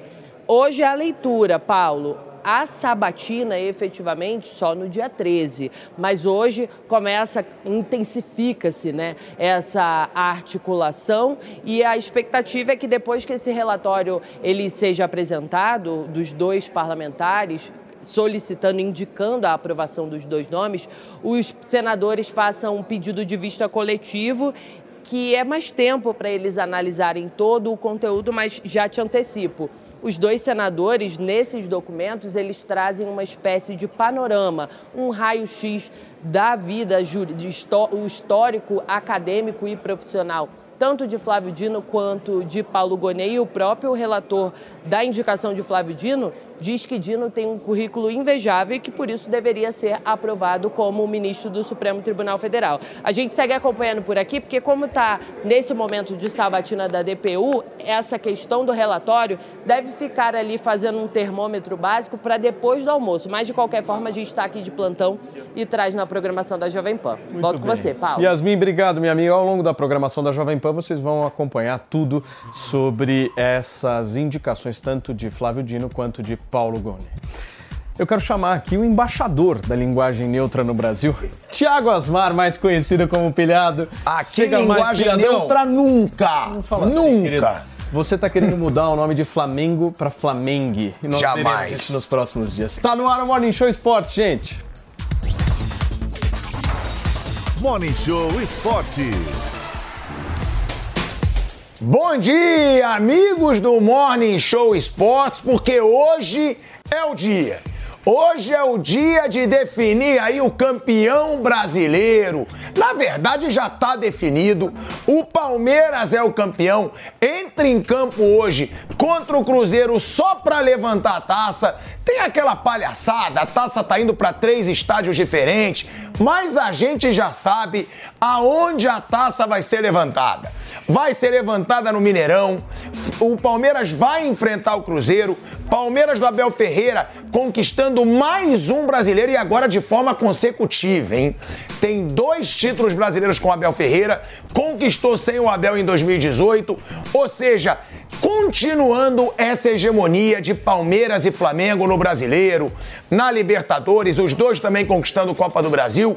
Tem o discurso do Rodolfo Landim para grupo político do Flamengo que para mim foi uma vergonha. Foi uma vergonha, de novo bancando o Marcos Braz, de novo dizendo que o Marcos Braz é super competente, dizendo, ah, não ganhamos nada, estamos aqui por paixão. Uma palhaçada o discurso do Rodolfo Landim, como sempre, uma diretoria frouxa. É uma diretoria do Flamengo que foi campeã, sim, mas eu volto a dizer: minha mãe seria campeã como dirigente do Flamengo com 1 bilhão e 500 milhões de reais de faturamento. É uma diretoria do Flamengo cada vez mais frouxa, cada vez mais mentirosa, porque foi uma mentira. O discurso do Rodolfo Landim, ainda mais bancando o Marcos Braz, falando palavrão, nem fu que eu vou tirar esse cara, é meu parceiraço, que bom.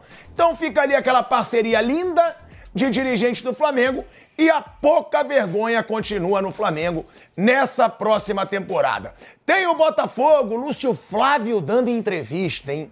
E o Lúcio Flávio falou: cadê que vão me culpar agora? Tem muita coisa pra gente falar, tem briga contra o rebaixamento. Bom dia, Mauro César Pereira. Bom dia, Rodrigo Viga, também lá do Rio de Janeiro. Bruno Prado tá chegando. Mauro César Pereira, vamos começar falando desse dia que vai marcar mais um título palmeirense aí, título brasileiro do Palmeiras, mais um título da geração Abel Ferreira e como você mesmo disse, né, Mauro? Um título do Hendrick. O Hendrick, ele vai embora pro Real Madrid, deixando no Palmeiras um título brasileiro, sendo protagonista quando ninguém esperava, Mauro. Ninguém esperava, não. não. Não esperava que não acreditava nele. O próprio técnico não escalava, né? Ele só teve a oportunidade de jogar regularmente depois que alguns jogadores, como o Rony, estavam em uma fase o time teve uma sequência de derrotas. Aí ele foi promovido a titular. É, até esse acho que é o grande questionamento que pode ser feito dessa temporada é, do Palmeiras. Por que, que o Hendrick não foi mais utilizado? Por que, que ele não foi aproveitado mais cedo? Ele praticamente teve que se impor no momento que o time estava mal. E aí vai lá, garoto. Aí o garoto foi lá e resolveu, né? Especialmente o jogo contra o Botafogo, que é o jogo simbólico aí do título que o Palmeiras está conquistando, que foi aquela virada que ele comandou. Não foram jogadores mais experientes, não. Foi ele que comandou. Ele que o tempo todo parecia acreditar na, na, na possibilidade de uma reação, né? especialmente depois do gol do Tiquinho Soares ali. Ele faz um gol, cruza a bola para o terceiro gol e consegue, digamos assim, liderar uma virada é, histórica, né? improvável e, consequentemente, histórica. É um campeonato, como eu falei ontem aqui, tecnicamente o pior dos últimos anos, né? muito fraco. Nenhuma das equipes realmente se destacou. O único que se destacou, destacou-se meio campeonato, ou pouco mais, que foi o Botafogo, uma campanha até então retocável, né? praticamente retocável, mas o contraponto foi o papelão feito pelo Botafogo no decorrer do campeonato. Então ele caiu na, na vala comum. O Palmeiras vai levar o título muito em função da sua é, regularidade, é, que nem foi tão regular assim esse ano, né? teve sequência de quatro derrotas e tudo mais, mas em função da sua, digamos assim, determinação, né? Um time é, mais coeso, e é tudo reflexo do trabalho mais longo, né? Coisa que no Brasil não acontece. Não acho que todo o trabalho deve ser longevo, quando as coisas não vão bem, você tem que ter a sensibilidade, a capacidade de perceber que é hora de mudar um comando, comando técnico, né? É, mas é, aqui no Brasil isso acontece de forma muito precipitada inúmeras vezes. Se você for observar os dois times que matematicamente têm chance de serem campeões, eu falo matematicamente porque na matemática é possível, na prática a gente sabe que não. Atlético e Flamengo, os dois trocaram de técnico quantas vezes desde a chegada da atual comissão técnica do Palmeiras? São três anos de Abel Ferreira. De lá para cá, o Atlético teve quantos técnicos? O Flamengo teve quantos técnicos? E são os dois times que, ao lado do Palmeiras, mais investimentos fazem. O Atlético hoje até menos em relação ao que houve em dado momento, mas manteve uma, uma espinha dorsal é, é, forte, né? o elenco ainda é forte, embora tenha perdido um ou outro jogador. E contratou o Paulinho, que é o artilheiro do campeonato, que foi a grande contratação, talvez, dessa temporada. Né? Um jogador com o maior retorno técnico entre todos que foram adquiridos aí por times brasileiros que estão na Série A.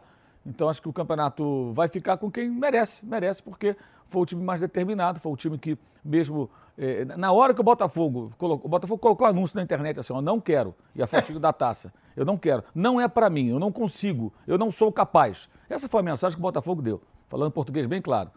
É por isso que é a famosa pipocada. Aliás, o que está chovendo de meme, né? A quantidade de vídeo de torcedor comemorando, é, falando... Eles levantando a taça da Taça Rio também. Tem a taça, tem gente brincando de, de volta para o futuro. Eu venho de 2024 para dizer que estou comemorando ainda o título do Botafogo. Tem várias coisas assim que o pessoal está deitando e enrolando. E quando o Botafogo anunciou para todo mundo que ele não ia ser campeão, que ele não conseguiria ser campeão, o time que mais é, determinado foi na busca do título foi o, o Palmeiras. Também perdeu alguns pontos. Mas se você olhar o Atlético nessa reta final, é, digo nessa parte do campeonato para o final, perdeu em casa para o Coritiba, três pontos. Se tivesse vencido o Coritiba, que seria a lógica, estaria com a mesma atuação do Palmeiras, e não três pontos atrás. Perdeu para o Cruzeiro. Ah, mas é o grande rival. O Cruzeiro se arrastando. O Cruzeiro, antes do, do, do, do, do reagiu com o Autuori. Era o Cruzeiro que estava ali se arrastando com o Zé Ricardo. Perdeu por 1 a 0 em casa, no seu estádio. Que empatasse, seriam quatro pontos, estaria em primeiro. Né? Perdeu é, empatou com o América Mineiro, em Uberlândia. Também, repito, se vencesse, seriam mais dois. O Atlético perdeu aí de nove pontos, ele ganhou um. Contra times que ele tinha que vencer. E no caso do Flamengo, pegando só o recorte do Tite, para ser mais ou menos a mesma época, né? É, ignorando aí o tempo do São Paulo, só do Tite. O Flamengo perdeu para o Santos, perdeu para o Grêmio, que tinha um jogo nas mãos, vencia, o Grêmio não tinha o Soares, o Grêmio estava mal em campo, de repente em 10 minutos tomou uma virada, empatou com o Fluminense sem o Cano, Detalhe, o Santos sem Marcos Leonardo e o Grêmio sem o Soares. Olha só, os três são seus artilheiros. E perdeu para o Atlético Mineiro. Desses 12 pontos, o Flamengo fez quantos? Fez um contra o Fluminense. Tivesse feito quatro, né? Vence um jogo e empata outro. Dos quatro, dos 12, estaria em primeiro. Então, o Palmeiras não deu essa chance. Quando, por exemplo, perdia para o Fortaleza, com um homem a menos, o Palmeiras buscou o resultado. E fez um ponto valioso. Esse ponto faz a diferença no final. Então, acho que por isso tudo é, é justa a conquista do Palmeiras, mas a gente não pode perder também a noção de uma análise mais profunda, que esse campeonato, pelo menos na minha opinião, é o pior campeonato tecnicamente desde 2019. 2019 mudou o patamar. A gente viu os times crescerem e arrastou, acho que levantou o nível nos anos 2020 seguintes. também não foi ruim? Quem teve ali aquele internacional. 2020 foi um ano atípico, né? O campo foi interrompido, teve pandemia, não tinha torcida. Era uma época muito confusa, né? Mas o futebol praticado no Brasil, acho que ele melhorou depois de 2019. A gente passou a ter outra referência, né? Depois dos trabalhos do São Paulo e do Jorge Jesus. O Abel veio depois também e tudo mais, e outros técnicos e outros times interessantes que foram é, aparecendo em diferentes patamares, diferentes níveis. O Atlético Paranaense teve ótimos momentos, ganhou o Sul-Americano, foi vice da Libertadores, ganhou a Copa do Brasil nos últimos anos. Mas esse ano o campeonato foi bem fraco tecnicamente e o Palmeiras vai levar merecidamente porque foi o time mais determinado. E eu acho que o grande personagem, de fato, é o Hendrick. O Hendrick, sem o Hendrick, o Palmeiras não seria campeão brasileiro. Agora, é um título brasileiro, né? Do Hendrick. É o título brasileiro de um garoto de 17 anos que foi vendido para o Real Madrid por 60 milhões de euros. Vale a gente deixar claro né? Eu vou chamar o Bruninho, vou chamar o Rodrigo Viga também. Vamos falar do discurso patético do Rodolfo Landim, na minha opinião. Vou perguntar também o que, que o Mauro César achou desse discurso do Não Rodolfo novidade nenhuma aí. para um grupo político. Não tem novidade nenhuma, né? Eu publiquei isso há nove meses no meu blog. Sério, ele dizendo, o Marcos Braz não sai. Aí depois eu entrevistei de novo, temos três, quatro meses, publiquei de novo, ele reafirmou Só sai se quiser. Não, mas as coisas que ele fala, né? Que Não é super competente, que é o melhor gestor de futebol do tem- Brasil. Não tem novidade. Isso aí. Mauro, mas ele falar que o Marcos Braz Não é o melhor tem- do Brasil é uma afronta ao torcedor. Tem novidade. E, é, assim, a, a diferença é que ele agora falou para os caras lá, mas já falou publicamente, falou numa entrevista, falou publicamente. Já falou outras vezes. Eu não sei porque as pessoas estão espantadas. Eu, eu- eu acho que o espanto faria, faria sentido lá atrás. Hoje não. É isso aí. O Flamengo é isso aí. O, Agora- O Landim vem dessa. Não estou defendendo, não, pelo contrário. Não, eu sei. Agora, o problema que não tem novidade. é ele bancar essa situação toda com o ano vexaminoso que teve. Quando ele ainda ganhava alguma coisa, achando os títulos ali, achou inclusive aquele brasileiro de 2020 do jeito que foi. Agora, com o ano que ele teve, ele ser capaz de dizer que o Marcos Braz é o melhor gestor de futebol do Brasil é uma cara de pau e é uma mentira pro torcedor. Mas a gente vai falar sobre isso. Agora, falando sobre o Hendrick, tá? Bruno Prado. Vou chamar o Viga também no Rio de Janeiro daqui a pouco. O Hendrick, ele com 17 anos, é o protagonista desse título brasileiro do Palmeiras. Foi ele que chamou a responsabilidade quando nenhum dos medalhões vinha chamando e não acreditavam mais no título. E deixando bem claro, eu acho que o torcedor tem que saber que o Hendrick, quando ele estava mal, ele treinava sozinho por conta própria, e a gente trouxe essa informação aqui com o Vampeta exclusiva, no Nacional, que é um clube pequeno, ali na Vila Maria, aqui em São Paulo. Ele treinava sozinho com o pai, tentando melhorar a sua forma, coisa que a gente não vê o Gabigol, por exemplo, fazendo. O Gabigol tá péssimo. Mas o Gabigol fica mandando gracinha na internet, fica dando gargalhadinha. O moleque com 17 anos já vendido pro Real Madrid, ele treinou sozinho por conta própria e ele merece esse título, Bruno Prado, antes de ir pro Real Madrid. A gente vai para um break na Rádio Jovem Pan, seguimos na TV e no YouTube. É, sim, ele é o símbolo desse título, né? Porque é um jogo coletivo, claro, mas fica sempre um ou outro destaque individual. A gente é, sempre discute quem que se destacou, quem foi o principal nome do título.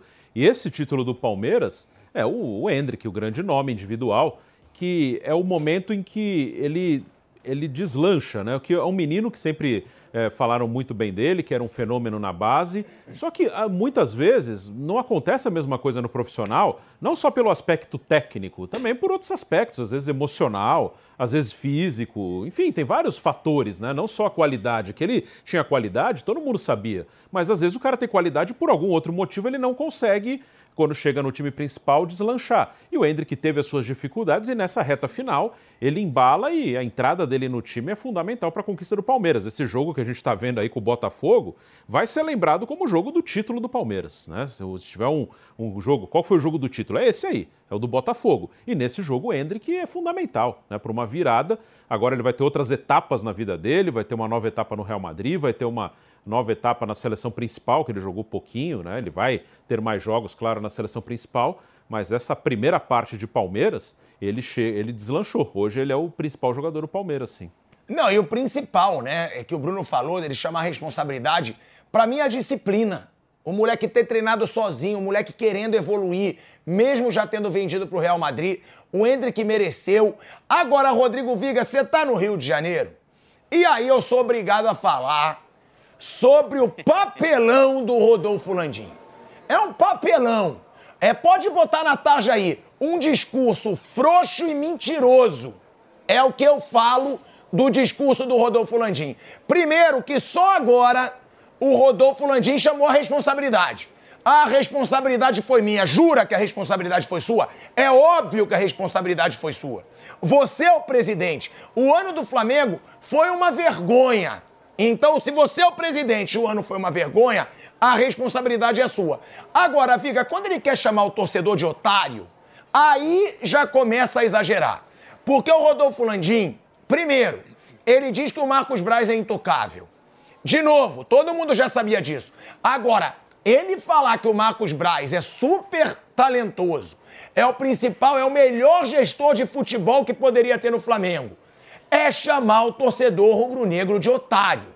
É chamar o torcedor de bobo. E eu vou dizer aqui de novo: ninguém sabe o verdadeiro motivo pelo qual o Rodolfo Landim banca tanto o Marcos Braz. Eu também não sei, eu não posso falar. Agora, é estranho. O torcedor do Flamengo ele tem todo motivo, Viga, todo motivo para desconfiar. Por quê? Que o Marcos Braz é intocável. Se ele queima dinheiro com multa rescisória de treinador, se ele dá soco na cara de torcedor por trás numa- na rua, e nada que ele fala foi provado pela justiça, então, Viga, tem que haver um questionamento do porquê o Rodolfo Landim banca tanto o Marcos Braz. Se eu te cortar é porque a gente vai voltar pra rádio, Viga. Pode falar. Fala, pilhado. Bom dia para você, para a turma toda aí do sofá da bancada. Eu acho que essa retórica, essa narrativa utilizada pelo Rodolfo Landim eh, só justifica tudo que foi dito e também, eh, se ele pega e demite o Marcos Braz, ele faz uma espécie de ah, assunção de culpa, né, de que a gestão é ruim, há um problema administrativo e isso acaba se refletindo dentro de campo. Se fosse uma gestão que mantivesse os treinadores, fizesse eh, contratações assertivas no caminho certo e os resultados não acontecessem, poderia haver até uma segunda, uma terceira chance ou um pouco mais de boa vontade e benevolência. Mas diante de tudo que aconteceu na temporada de 2023, é muito difícil, muito complicado, a não ser essa questão da retórica, da narrativa, porque ao proteger o Marcos Braz, paralelamente, eu acho que o Landim está se auto-protegendo. E aí os dois vão juntos até o eu final, porque te cortar pra gente politicamente. voltar pra rádio. A gente vai voltar aí pra Rádio Jovem Pan. De volta, hein? De volta à Rádio Jovem Pan, na rádio, na TV e no YouTube, o Rodrigo Viga falando sobre o discurso patético do Rodolfo Landim, sempre em defesa do Marcos Braz. Pode continuar, Viga. E existe. Obrigado, Pilhado. E existe até uma, acho que, dívida de gratidão, porque politicamente o Braz foi importante para essa ascensão e também para a reeleição do Rodolfo Landim. Então, os dois estão juntos e misturados. E vou dizer aqui no microfone da Jovem Pan, sinceramente, respeito todas as ideias, todas as opiniões, mas Rodolfo Landim sempre foi um cara de números, um cara que, é, de certa forma, administrou recursos em grandes volumes, maiores e muito maiores até do que essa receita que a gente sempre sublinha, de 1 bilhão e 300 milhões de reais. Mas por onde ele passou, seja pelas estatais, empresas privadas ou pelas próprias empresas que ele construiu, se a performance, se o desempenho dos seus subordinados, dos diretores, dos executivos fossem iguais a essas do Flamengo no ano de 2023, eu não tenho dúvida alguma que esse profissional não emplacaria no ano seguinte, na gestão seguinte. Mas como existe essa dívida de gratidão política para com o Marcos Braz e defender o Marcos Braz é tentar se autoproteger, se autodefender, os dois vão juntos até 31 de dezembro de 2024, sem dúvida alguma, pilhado. Ó, eu vou colocar aqui, tá, o que o Rodolfo Landim falou sobre o Marcos Braz. Lembrando que o Rodolfo Landim deu uma entrevista como um herói quando ele entrou no Flamengo, dizendo: não vai ter diretoria frouxa. Se um time é frouxo, é porque seu representante, seu presidente é frouxo. Então, o Rodolfo Landim hoje, pra mim, é frouxo, é um presidente que, pra mim, faz um trabalho ruim nesse Flamengo, mancha uma história dele nesse Flamengo, muito por acobertar sempre o Marcos Braz. Vamos ler aí o que fala o Rodolfo Landim sobre o Marcos Braz. Ele diz: vários sócios já falaram. Você está comprando uma briga pelo Marcos e se desgastando. Demite. E eu falei: nem ferrando. Desculpem pelo meu francês. Primeiro, porque o cara é meu parceiraço. É o cara que assume os problemas e os desgastes comigo. Tá sempre brigando junto comigo. Eu sei o nível de dedicação dele. Numa hora dessas, eu vou ser covarde e dizer que o problema é dele? Não existe nenhuma decisão que ele tomou que não tenha sido tomada junto comigo. Mas antes da continuação, eu acho o seguinte: primeiro, ele fala, tá, é, eu não vou ser covarde. Mauro, pra mim, eu não sei a sua opinião, ele foi covarde na maioria das vezes. Quando ele diz eu não vou ser covarde, ele sempre é covarde. Ele nunca aparece quando perde, ele nunca aparece para dar explicação do porquê que outro treinador foi demitido, porquê que eles pagam multa rescisória tão alta. Eu, eu não consigo entender. O Rodolfo Landim dizendo eu não vou ser covarde. Para mim, ele na maioria das vezes é covarde. E outra, é ele bancando de novo o Marcos Braz. Claro que a gente não sabe o motivo pelo qual ele banca tanto o Marcos Braz e ninguém pode falar nada sem provar. Agora, o torcedor tem motivo para desconfiar, Mauro, do porquê que esse cara banca tanto um vice de futebol que errou tanto. Óbvio, enquanto ninguém tiver prova, ninguém pode falar nada. Mas o torcedor tem suas desconfianças e com razão. Porque foram muitos os erros do Marcos Braz e do Landim, e o Landim sempre fala: no Braz ninguém toca. Pois é, eu acho que sim. A gente tem que lembrar que o, o, Landim ele, ele é um presidente eleito por uma coalizão, né? Tem várias correntes políticas que o apoiaram na eleição e na reeleição. Em outras pastas também tem gente ali que não era, digamos assim, ligado ao grupo original do Landim e que acabou assumindo vice-presidente. É o que acontece na política, gente. É a mesma coisa. Ele tem um governo de coalizão, então ele tem ali alguns elementos ocupando é, funções. Não estou justificando, tá? Tô, tenho que sempre fazer essa ressalva. Meu Deus, eu estou tentando explicar. É, eu acho que ele quer dizer covarde no sentido de não vai virar as costas e botar a culpa no cara, porque aí ele até admite isso, né? Que ele é o culpado junto. Ou ele talvez seja o maior culpado, que é ele que tem o poder de decisão. E de fato, todas as decisões do Marcos Braz no futebol, muitas delas é, critica, criticadas e merecidamente criticadas, tem o aval dele. Nada é feito sem o ok dele. As grandes decisões É passam isso. pelo presidente do clube. Então ele participa também. Os dois são sócios no acerto do Jorge Jesus lá atrás, por exemplo, né, que isso valeu uma eleição do Marcos Braz, valeu o Landim sendo, na época, é, até saudado pela torcida, foi o cara campeão. Trouxe um técnico vitorioso, que mudou o patamar do clube, mexeu com o futebol brasileiro. é, e também no fracasso, evidentemente. Né? Quando o Marcos Braz vai demitir ele e o Spindel às três da manhã, o Rogério Ceni, é claro que o Landim sabe. Ele não, ele- ele não acordou às seis da manhã, às sete da manhã, aí ligou o rádio, viu na internet, ó, mandaram embora o técnico. Não, ele já sabia, claro, ele é o presidente do clube. Alguém acha que, que, que ele não sabia? Quando resolveram demitir o Vitor Pereira, depois do 4x1 do Fluminense, e não fazer nada com relação aos jogadores, botar toda a responsabilidade só no técnico e isentar quem entrou em campo e não jogou nada, é claro que os dois pensam igual. Pensam igual. O que houve agora, em tempos recentes, que é, é, não houve sintonia, foi a renovação do Gabriel. Que o departamento de futebol, esse Marcos Braz, claro, está à frente, acertou, alinhavou tudo para renovar o contrato. Estava mais próximo de renovar do que o do Bruno Henrique, naquele momento, e, e travou no Landim. E muito em função da repercussão. Isso aí não tem a menor dúvida. A repercussão foi péssima, a torcida, na imprensa, muita gente, mas como? Renovar agora e tal, e o Landim travou. Até agora a coisa está parada, não sei se no começo do ano eles vão mudar, talvez pegando uma onda aí, uma carona numa contratação importante que possa vir a acontecer, e deve acontecer. Eh, eles aproveitam e empacotam ali o Gabriel junto, com mais um contrato de não sei quantos anos, ou se vão esperar, que seria o mais razoável, né? eh, para discutir isso mais à frente. Mas assim, eles são, eles são ali juntos, eles tomam as decisões juntas. Eu, eu acho que esse covarde que ele quer dizer, ele quer dizer isso, ah, não vou jogar a culpa no cara, demitindo e, e pu- pular fora, porque eu estou junto. Né? E é isso mesmo, eles dois são responsáveis. Agora, uma coisa eu tenho dito já há algum tempo, eh, não significa apoio, gente, significa o entendimento frio das coisas. Quando o torcedor grita fora Landim, fora Braz, ele está exercendo seu direito democrático de pedir a saída de dois dirigentes. Só que isso não vai acontecer. O Marcos Braz não vai sair. Estou falando isso aqui, ó. Não vai sair. E essa declaração dele, que não é inédita, ela só reforça isso. Repito, não estou dizendo que ele tem que ficar, coisa, o trabalho é bom, pelo contrário. Falamos amplamente sobre isso aqui ontem. Mas não vai sair. É uma aliança forte ali e existem questões políticas. O Flamengo está no ano eleitoral, entrando no ano eleitoral. O Landim não vai se candidatar. Mas a política continua. Alguém acha que ele vai voltar para casa e vai sumir do Flamengo? Que ele não vai ter nenhuma participação? Que se o Flamengo amanhã tiver um novo presidente, ele não pode ser o vice de alguma coisa, tendo até, de repente, muitos poderes. O vice dele, que é o Rodrigo Dunche, é um potencial candidato à presidência do Flamengo. Será que ele vai apoiar o Dunche? Será que ele sai como vice do Dunche geral? O- hoje o vice geral do Flamengo é o Dunche, e também jurídico. O presidente é o Landim. Digamos que a chapa se inverta.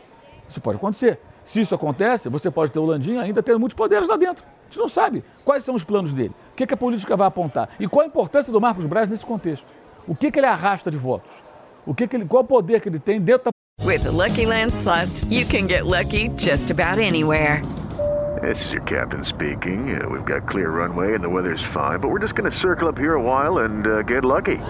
No, no, nothing like that. It's just these cash prizes add up quick. So I suggest you sit back, keep your tray table upright, and start getting lucky. Play for free at LuckyLandSlots.com. Are you feeling lucky? No purchase necessary. Void where prohibited by law. 18 plus terms and conditions apply. See website for details. política do Flamengo.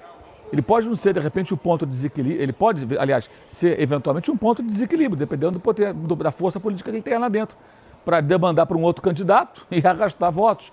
Então tem toda uma situação que está muito clara. E ela vai se acentuar esse ano. A coisa não se, não se resume, na minha opinião, aliás, é, acho que ela não é nem pautada pela, pelo, pelo desempenho do dirigente na função. É ela é pautada pela política, é a política que manda. Ó, a gente vai finalizando aqui o nosso Morning Show Sports na Rádio Jovem Pan, mas a gente continua na TV, no YouTube da Jovem Pan Esportes, ainda com o nosso Morning Show Sports. E aí eu já vou jogar pro Viga lá no Rio de Janeiro para falar sobre o Botafogo também, Viga. Porque o Lúcio Flávio deu uma entrevista polêmica. Muito obrigado pela sua audiência na Rádio Jovem Pan. Seguimos na TV e no YouTube.